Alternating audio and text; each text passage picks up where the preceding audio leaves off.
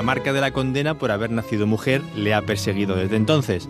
Amelia Fernández Agüeros vino al mundo cuando no debía y sufrió para vivir un tiempo que no era suyo. Amelia, a la que todos llamaron siempre Melina, ha sido capaz de cumplir sueños y beber sorbos de felicidad al precio de superar una barrera tras otra, mientras se entrena una fe en sí misma que aún sigue construyendo. Tiene la tez oscura, el pelo de un azabache que brilla como el carbón recién lavado, y unos ojos negros que ha aprendido a sombrear con fina coquetería. Se mira al espejo, militante de lo perfecto no termina de gustarse aunque se reconozca hermosa, un tocado suave, discreto, con encajes, a juego con el vestido blanco, adorna su figura de novia, lista para la liturgia del amor, que es para siempre en este tiempo y en este lugar, porque lo dicta la ley y lo exige el rigor de la fe católica. No la tiene, aunque la conoció y en algún momento de su vida llegó a atravesarla, pero no puede sustraerse a sus ceremonias so pena de que la fiesta de la boda no sea ni una cosa ni la otra.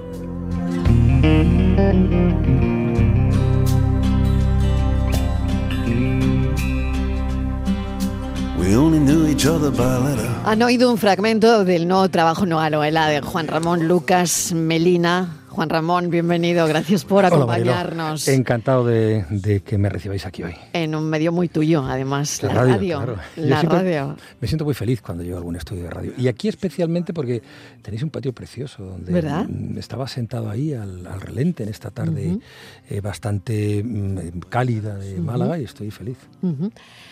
Has escrito una novela em, que tiene fuertes raíces personales. Hmm. Em, cuéntanos el, proceso de creación de esta novela y sobre todo, pues eso, ¿no? transformar los cuadernos de tu madre en, una novela. Bueno, em, en efecto, como, como dices, eh, Mariló, esto eh, arranca de unas anotaciones que escribe mi madre durante años y que mi padre se molestó en mecanografiar, eh, no todas, algunas están manuscritas y las he utilizado también, obviamente, eh, como una forma de liberarse del, peso de una, de una, infancia que había tenido con, un desafecto profundo por parte de su padre durante esa infancia. Luego ya como además se ve en la novela, eh, hay, un, hay un reencuentro. ¿no? Entonces, ella lo escribió y siempre me pareció un material muy novelable, muy, muy literario, con una enorme fuerza, pero yo no, no tenía... Mm, eh, la seguridad eh, ni quería la capacidad para, para trabajarlo, hasta que llega un punto en que em, después de dos novelas y cuando el periodista que escribe va dejando paso poco a poco al novelista que se sirve de la técnica del periodista, pues entonces eh, me meto con ello y sale Melina. Melina que es una historia de ficción, pero que arranca de esos apuntes, que retrata la infancia de, de mi madre, para luego construir un personaje eh, que busca básicamente eh, su liberación como persona y como mujer, a través de la influencia, a través de, esa, de ese desafecto en casa que ella combate haciéndose más fuerte, curiosamente, y eh, la influencia de mujeres que en un ambiente mm, oscuro de aquella España entre los años 30 y 50 son independientes, valen por sí solas y son para una niña despierta y curiosa, inquieta, pues ejemplo de lo que hay que hacer. Entonces, a partir de esas enseñanzas y del, de la influencia también de una maestra, doña Lucrecia, porque la educación también está muy presente en todo este proceso, como lo está el amor en la novela, e, ella emprende un viaje que es simbólico, pero que también es real, con la emigración asturiana y con, y con el exilio español en, en, Buenos Aires. Entonces, todo eso va construyendo un, una, una, fe en sí misma, una independencia, como se dice al principio de la, de la novela, que concluye pues en, no digo en un triunfo, pero sí en una, un final luminoso porque ella consigue gran parte de lo que se había propuesto. ¿Cómo decides lo que publicas y lo que no? Menudo ejercicio. Entre otras cosas, con el consejo de mi madre. Hay cosas muy duras que no he ella ha estado en la elaboración. ¿Leía lo que escribías? Sí, y me decía, ¿vas a poner eso? Digo, es un poco duro, ¿no? Sí, pues me, sirve o no para el, el objetivo que quiero. Que bueno, el arranque, perdona, Juan Ramón. Es muy duro. Es muy duro. Es, el padre le dice, oye, ha nacido una niña, galá, ¿no? Eso es, eso es. Coge una cuerda y afogaila, es una primera frase de la novela. Claro. Eh, bueno, sí, eso es duro. Lo que pasa es que eso es, había que contarlo porque eso es lo que marca un poco la relación entre el padre y la hija, una hija no deseada, ¿no? Que, que bueno, pues eh, tiene que abrirse su propio hueco en los afectos del padre. En la madre no hay problema, pero en el padre sí.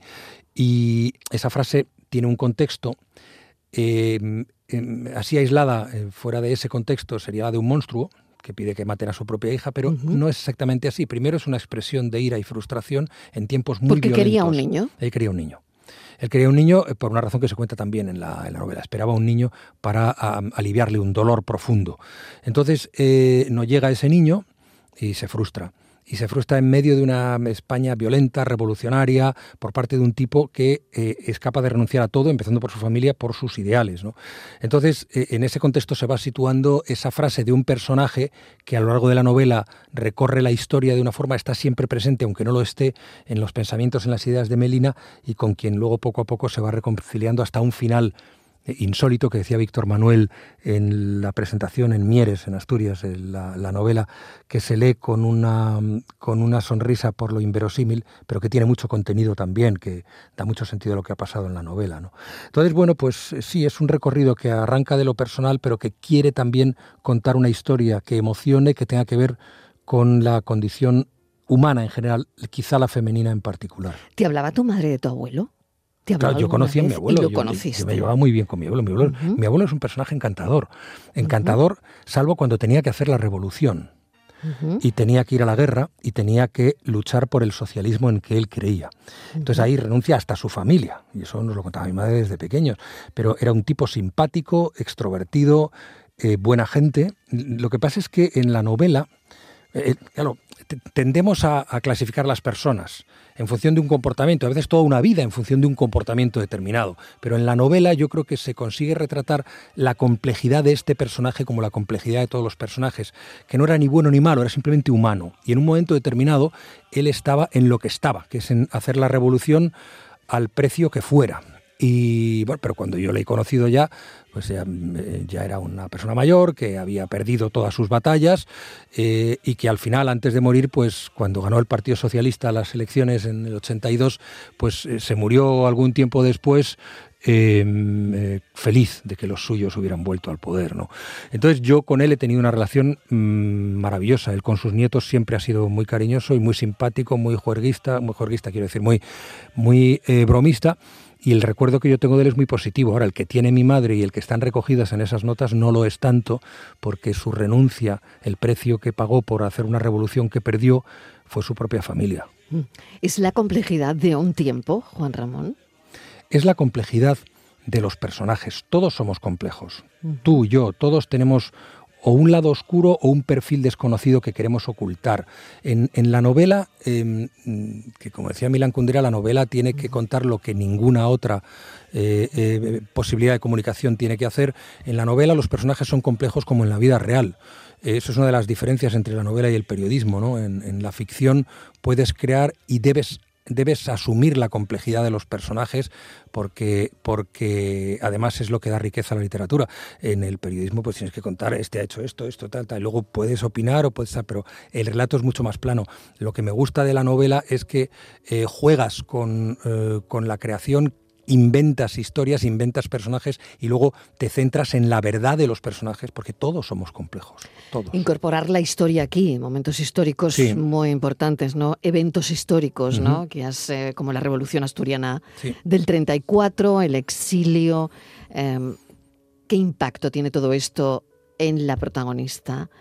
En Melina, en este caso, que, en la ficción podría ser tu madre, ¿no? Sí, podría ser. Eh, ella es, en gran medida, en la primera parte de la novela, en la infancia de Melina. ¿no? Bueno, me interesaba retratar los filos de un tiempo en el que se produce la aventura de Melina. Es como, a ver cómo lo diría, es como el decorado, el decorado fundamental en este contexto. Eh, claro, es, un, es, un, contexto que ubica una experiencia personal. Por eso hay que contar, y creo yo, además me, me, gustó contarlo, investigar sobre ello, cómo fue la revolución del 34, cómo entraron en Oviedo, cómo los machacaron después a los mineros, pero entraron pegando bombazos y destruyendo todo lo que encontraban. Luego ya te digo que los machacaron cómo fue el comienzo de la guerra civil, cómo fue la represión, cómo funcionaban los maquis, los guerrilleros que luchaban contra el franquismo, la disciplina que, había, que quería que ponerse entre ellos. Eh, en, fin, todo eso, mm, que es historia, me interesa sobre todo como escenario de una, eh, para un relato que quiere eh, partir de una situación muy dura para una niña pequeña. Entonces, eh, todo eso eh, sí era necesario. No me he extendido demasiado porque, porque no, no, no, no, era vital para entender el personaje, pero sí hay algunos momentos, algunos procesos, como cuando van a Gijón a celebrar la proclamación de la República, o como cuando entran en, en Oviedo los mineros, o como el comienzo de la Guerra Civil, o como ya digo, la represión posterior, que sí me interesa porque eso es lo que va construyendo la atmósfera en la que vive y de la que quiere librarse Melina. Melina, hay un grupo de mujeres mm. eh, a las que también, bueno, se cuenta mm, prácticamente la historia. ¿Es un homenaje a estas mujeres? ¿Es, es una, de alguna manera, sacarlas, ah, reconciliarlas con, la historia? Un poco ¿Cuál ha sido tu, tu, pensamiento, tu visión? Cuando no solo es Melina, sino también eh, otras mujeres que fueron importantes. Me, interesa, me interesa el crecimiento, la evolución personal de Melina, como la mía. Yo creo que cuando, uno escribe novelas se, pone mucho a sí mismo, cada personaje es uno mismo, ¿no? Para darle coherencia tienes que meterte en él. Entonces, em, sí, hay una... Seguramente sin buscarlo mucho hay un homenaje a mujeres anónimas y a otras no tan anónimas que están también presentes en, las, presentes en la novela, que eh, mm, fueron abriendo camino en el caso de las anónimas, como las guisanderas, como eh, Alicia o como eh, Elvirín la tratanta o como la tía Alita, son mujeres que no, eh, no hacen lo que hacen por ideología o por una convicción mm, igualitaria, sino porque es así y lo hacen y son capaces de hacerla sin ningún hombre y no necesitan a nadie. Mucho más en hogares en los que, y esto sucedía en aquella Asturias, como en toda España, y sigue sucediendo en muchos sitios de España, en que eh, gente eh, de izquierdas progresista eh, que, que, busca la igualdad, que dice defenderla, luego no la ejerce en casa. Y en, casa, de, en casa de Melina, como en la casa de mis abuelos, pues ahí mandaba el abuelo y se hacía, las limpiaban y fregaban y hacían la comida a las mujeres, como en, toda, en todas estas casas de revolucionarios, pues había se, se esta contradicción. Por tanto, e, ellas sufren las derrotas de sus hombres y además la, em, em, esa especie de desprecio o esa desigualdad que también se vivía en... Ese anonimato, ¿no? Seguramente. anónimas. Pero luego absolutamente anónimas. Sí, sí, sí, no, absolutamente. pero, pero tienen el ejemplo de otras mujeres que, eh, em, sí se reivindican y sí ejercen esa independencia, que son las que fascinan a Melina, eh, que mm, en, una, en una visión del mundo que empieza a cambiarle a ella, también con la ayuda de la educación, que está simbolizada en, la maestra doña Lucrecia. Eh, eh, eh, ella ella pues va, creciendo en ese ambiente y tú vas viendo que existen esas mujeres que van creando, que van abriendo camino, y Melina es ese camino que abren. Luego también hay, porque se encuentra con, con alguna en el exilio, cuando, cuando ella va a la Argentina de los años 50, pues conoce a, Clara Campoamor. No voy a hacer eh, spoiler, pero vamos, aparece en la novela porque ella se encuentra con ella. Y, es también una forma de, decir, va a ver, eh, mm, hubo mujeres que eh, fueron parte de lo que podría ser la, un poco pedante, la intrahistoria del feminismo, porque no estaban en ningún partido ni, ni, comprometidas con ninguna revolución, ni ideologizadas, pero hacían eso. ¿no? Y luego, eh, eh, si hay otras, como Clara Campoamor o Victoria Kent, que con sus diferencias sí fueron abriendo camino. Clara Campoamor se impulsó leyes que cambiaron las, las cosas que se acercaron a la igualdad durante la República. Luego el franquismo se cargó todo eso, pero también era una manera de recordarlas.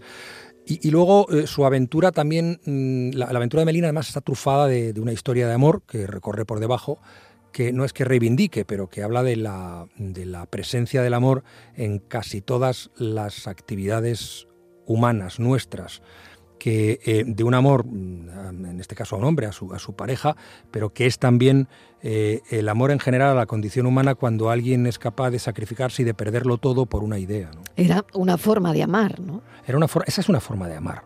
Esa es una forma de amar. Bueno, lo es en cualquier circunstancia, ¿no? Exacto. Sí, sí. Y entonces, eh, de amarse y, de, de amar y comprometerse, ¿no? Que está también presente en la novela. Pero quiero, quiero eh, hacer un subrayado que es importante. Una de las cosas que me dijo mi madre cuando me ayudó en este proceso, cuando fue revisando, y esto está, esto es muy duro, tal, hay, hay unas cosas muy duras que no he metido, y algunas por inverosímiles que digo, no, no se lo van a creer, pero no, no están puestas, ¿no? Pero ella me dijo, eh, mm, mm, solo te pido una cosa, y es que esto tenga un final feliz, que sea luminosa la novela, y la novela lo es.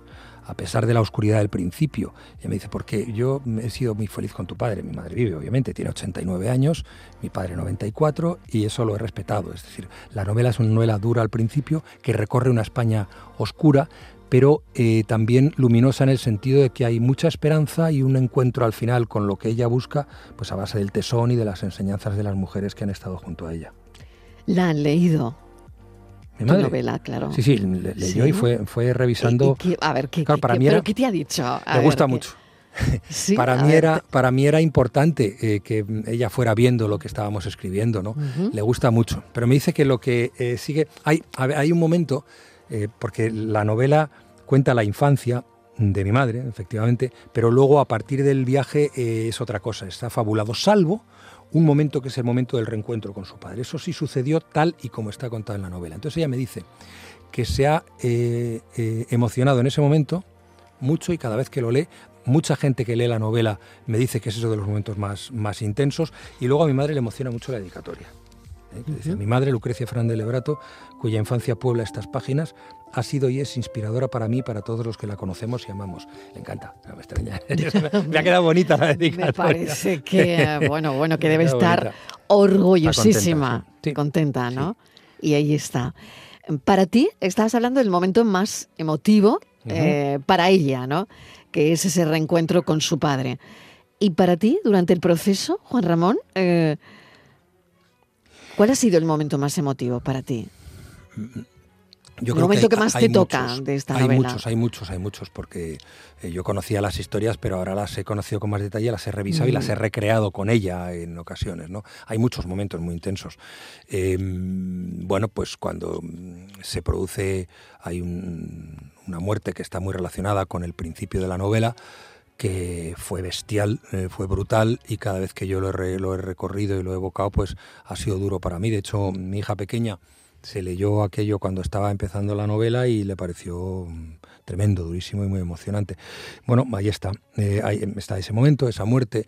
Luego, eh, todos los momentos de desprecio, todos los momentos de, o de menosprecio que sufre una niña pequeña, cuando esa niña es, es tu madre, ¿no? Y, y luego hay una cosa, hay dos cosas que a mí me parecen muy relevantes en, en la novela desde el punto de vista del propio autor. Una es ese final que decía Víctor Manuel el día de la presentación, que se lee con los ojos, eh, que se lee con una sonrisa en los labios por inverosímil, pero que tiene mucho contenido, porque habla de las dos Españas. Eh, lo cual no quiere decir que... mm, eh, a ver, es, es un final inesperado, eh, sorprendente, pero fue de lo primero que escribí. Y me, me ha costado muchísimo. Lo he escrito unas, no te exagero, 10, 12 veces. Escrito, reescrito, eh, porque buscaba que no me acusen de nada con esa conversación. Qué difícil eso. Sí, y porque me pueden acusar, vamos. eh, em, cuando los lectores eh, lleguen al final, no, no, no, por favor, no lo abráis ahora para ver el final porque os perdéis mucho. Eh, me van a entender. Y luego, otra cosa que me sorprendió a mí mismo. Hay un personaje que es Ana del Río, que aparece en la última parte de la novela, en la, a partir de la, del, último, del último tercio, que es una actriz que eh, ayuda mucho a Melina en ese viaje, en ese viaje mm, real y simbólico. Entonces termina convirtiéndose en amiga suya. Y es un personaje inteligente, divertido, irónico, eh, sarcástico. Eh, yo me había propuesto que fuera así, pero yo no soy ni inteligente, ni divertido, ni sarcástico. Bueno, inteligente, bueno, no sé, no, tampoco, pero desde luego sarcástico, irónico, poco. Y sin embargo, el personaje me ha salido redondo. Está muy cuadrado, porque es una mujer efectivamente eh, que en sus actitudes y en sus aptitudes y en su conversación es tremendamente ingeniosa y muy, muy irónica. Ya digo que juega un papel fundamental en la novela, pero que es uno de los personajes que yo más quiero, Ana del Río. Hablamos de periodismo, Juan Ramón. Hablamos de lo que quieras, Mariló. A ver, em, ahora la tele, estás en Telemadrid Sí. eh, con un Con un proyecto que te entusiasma, te proyecto gusta, que me ¿no? entusiasma y que me encantaría Mm. ver aquí, por ejemplo, en, en Canal Sur, Ah, mira. que se llama Cómo funciona en Madrid. Eh, Cómo funciona Madrid es un Aquí proyecto... sería cómo funciona, funciona- Andalucía. cómo funciona ¿no? Andalucía. Vale. Es un proyecto que eh, em, lo que hace es preguntarse cómo llega el agua, cómo eh, funciona el transporte público, cómo funcionan los semáforos, cómo funciona esa industria, qué, qué es IFEMA y qué hay detrás. Entonces, nos lo preguntamos y buscamos respuestas, pero buscamos respuestas no solamente eh, con una disposición informativa, sino también de, acercar al espectador con algo de espectáculo. son programas de 50 minutos en los que yo estoy presente constantemente en todo. Alguien puede pasar, joder, qué horror, ¿no? Pero eh, lo que estamos haciendo es jugar e introducir al espectador en los sitios eh, compartiendo nuestra sorpresa. ¿Tú vas a los sitios? Yo voy a todos. Yo estoy en, vas a todos los sitios. Por eso digo que el personal, alguien puede pensar que aburrido. Estoy en casi todas las escenas respondiendo a preguntas y hablando con gente y hasta provocando y, viviendo situaciones concretas. Bueno, interesante. ¿Y la radio? Muy bien. ¿Y la radio qué? Bueno, la radio en directo. ¿Qué pasa con la radio? De vez en cuando me, llaman eh, a compañeros o amigos como haces tú hoy y la disfruto, pero no, ahora estoy en el podcast eh, me he llevado a Asturias una productora de podcast y estamos haciendo trabajos allí, sobre todo con empresas, pero también algunos otros eh, podcasts de divulgación económica, por ejemplo, de ficción que son, el podcast es la siguiente pantalla de la radio. Lo que pasa es que a quien ha hecho radio durante 40 años de su vida, pues el directo le sigue tirando mucho. Mucho, muchísimo. Y entonces, entre un podcast muy chulo. Más producido, más elaborado. Sí, es más elaborado. Eh, y bueno, la gente empieza a consumirlo. Sí, sí, es verdad. Muchísimo. Ahí están los datos, ¿no? Sobre todo gente joven. No tanto, no, o sea, no solamente gente joven. El podcast está ahora mm. abierto a todos los a todos los públicos y extendiéndose, creciendo a una velocidad tremenda. Eh, pero, pero desde el punto de vista del profesional, eh, la radio en directo tiene un valor que no tiene nada. Y el mm. podcast, bueno, el podcast es radio, como digo, radio, la siguiente pantalla, eh, tienes un micrófono, estás haciendo sonido, creando sonidos, jugando con los sonidos, llegando con los sonidos, pero el directo es el, impacto del flechazo en el instante y eso tiene muchísimo valor. Tiene, tiene mucha adrenalina, ¿no? Como esto que estamos haciendo tú y yo ahora en directo. ¿Cómo crees que marca la velocidad de la información, ¿no? Eh, el cómo lo contamos porque, bueno, ahora hablen las redes sociales, están pasando cosas, ¿no? Hmm. Em, en un panorama eh, mediático absolutamente saturado, ¿no? ¿Cómo, cómo funciona ahí el... Eh, ¿Cómo funcionamos? ¿Cómo crees que estamos funcionando los comunicadores, los periodistas? Porque hay una infosicación, yo creo. Sí, nosotros tenemos la exigencia y el compromiso de ser el agua potable en la inundación. Decía Miguel Ángel Aguilar, que es un sabio de esto del periodismo, em, que en momentos de inundación lo que más falta es el agua, el agua, el agua potable. Em, también el agua caliente, pero el agua potable. Y nosotros tenemos el compromiso, los que somos, los que nos dedicamos a esto de informar y contar cosas, de ser el referente, de hacer lo que no hacen eh, las informaciones sueltas en redes sociales, que es contar qué ha pasado, dar todas las versiones, tratar de explicarlo y seguir la información. Ese compromiso es el que nosotros tenemos que mantener y es el que nos tiene que mantener vivos y conectados con el personal y es el que tenemos que conseguir que los oyentes entiendan. Nosotros estamos aquí para dar testimonio de las cosas, para contar y para compartir, no para soltar cualquier información. Y esa es la diferencia, que tú estás comprometida con lo que haces, con lo que dices, con, con, con eh, las consecuencias de lo que haces y dices. Aquí no, aquí la gente en redes sociales te suelta cualquier cualquier filfa y ya está. Y te, ah, entonces, periodismo te fuiste, ¿no? Te fuiste de Twitter, de, X. Ah, pero has vuelto. Sí, sí, he vuelto. Te fuiste, volviste. No, pero confieso porque vuelvo, porque es que al final... Porque no se puede estar sin... Claro, eh, al final... Sin pues, redes. Me gusta debatir. ¿no? Y aunque sea tenga bastante de ciénaga, hay orillas en las que uno se puede encontrar con gente inteligente. Y, sí, volví, volví por eso. Probablemente me equivoqué.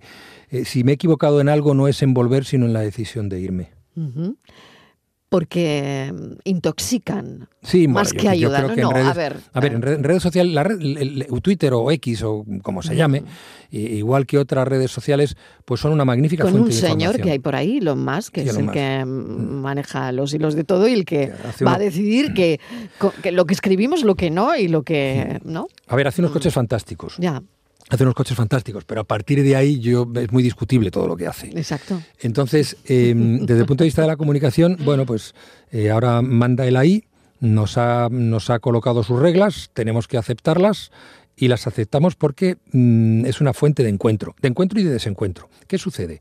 Que eh, Twitter mm, es una, mm, una ciénaga, pero hay orillas en las que se pueden mantener conversaciones y luego como TikTok, como Instagram, como otras redes sociales, pues son fuente de información, porque ahí pasan cosas, ahí pasa gran parte de lo que, de lo que nos importa. Entonces hay que estar atento y hay que estar dentro. ¿Qué le vamos a hacer?